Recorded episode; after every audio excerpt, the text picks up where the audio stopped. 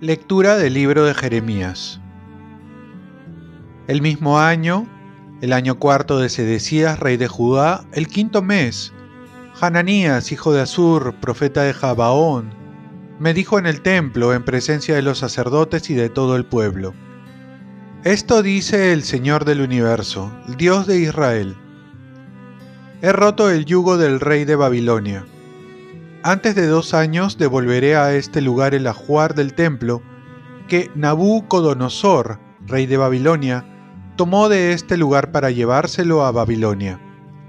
A Jeconías, hijo de Joaquim, rey de Judá, y a todos los desterrados de Judá, que marcharon a Babilonia, yo mismo los haré volver a este lugar, oráculo del Señor, cuando rompa el yugo del rey de Babilonia.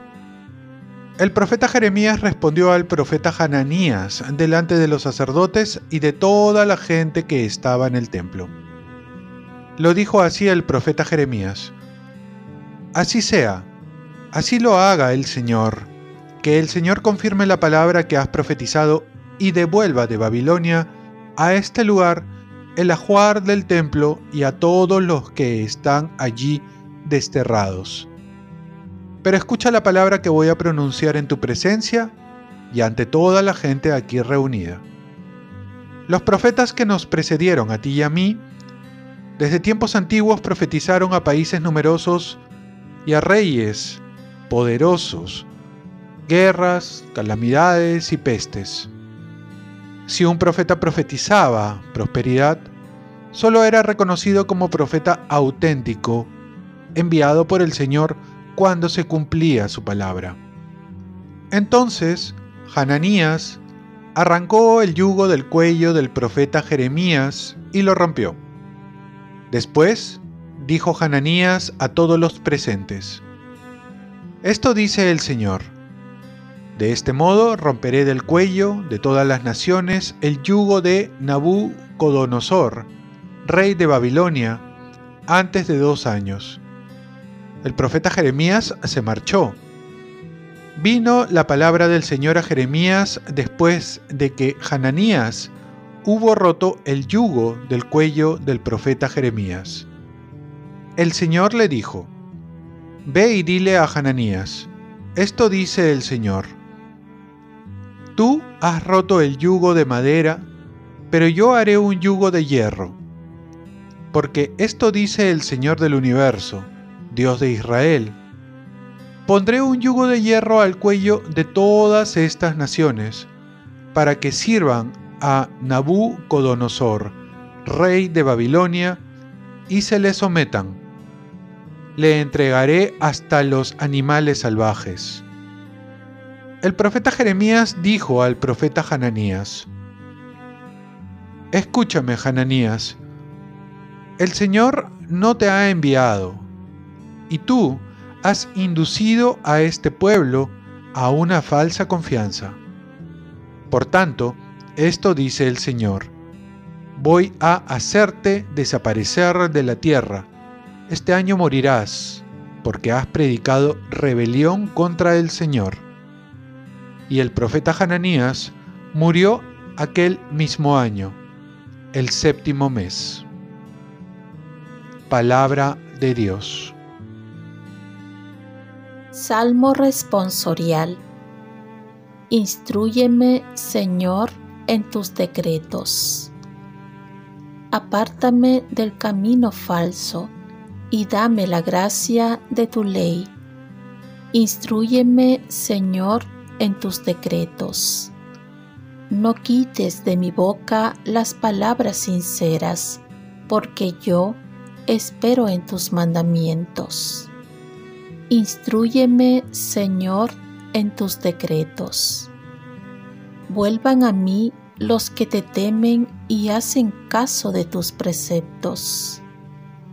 Instrúyeme, Señor, en tus decretos. Sea mi corazón perfecto en tus decretos, así no quedaré avergonzado. Instrúyeme, Señor, en tus decretos.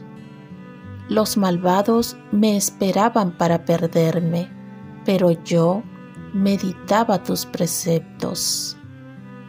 Instrúyeme, Señor, en tus decretos. No me aparto de tus mandamientos, porque tú me has instruido. Instrúyeme, Señor, en tus decretos. Lectura del Santo Evangelio según San Mateo. En aquel tiempo, al enterarse Jesús de la muerte de Juan el Bautista, se marchó de allí en barca, a solas, a un lugar desierto. Cuando la gente lo supo, lo siguió por tierra desde los poblados.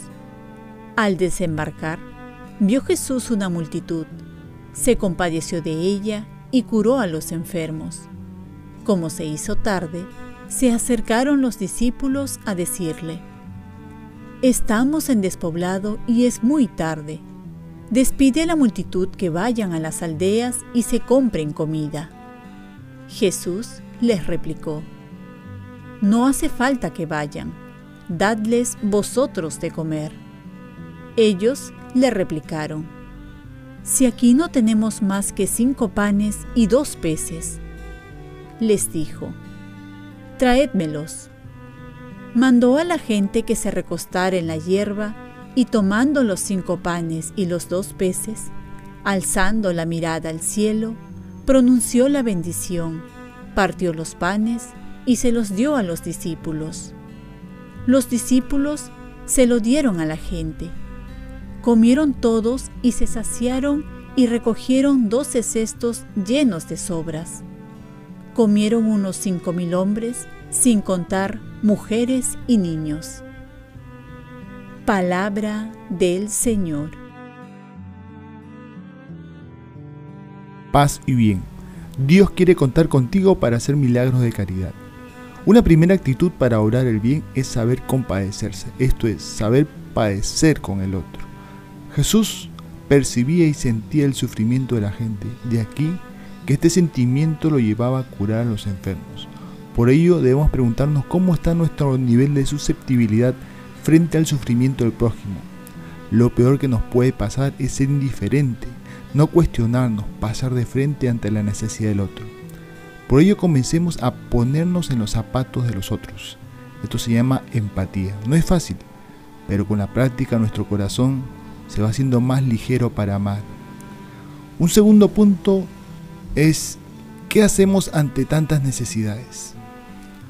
No podemos resolver todos los problemas, ni tenemos la solución para todas las personas que acuden a nosotros en busca de ayuda. Tenemos que ser inteligentes para darnos cuenta que ellos necesitan de Jesús, que en Cristo tienen toda la solución y la respuesta. Y que lo que podemos hacer es ser colaboradores, simples colaboradores con Jesús es decir, llevarlos a Jesús y disponernos a trabajar con Jesús, hacer la obra que Él nos manda. Por ello tenemos que estar libres de todo apego y ser generosos con nuestro tiempo, con nuestros bienes, con los dones que Dios nos ha dado que está para el servicio de los demás.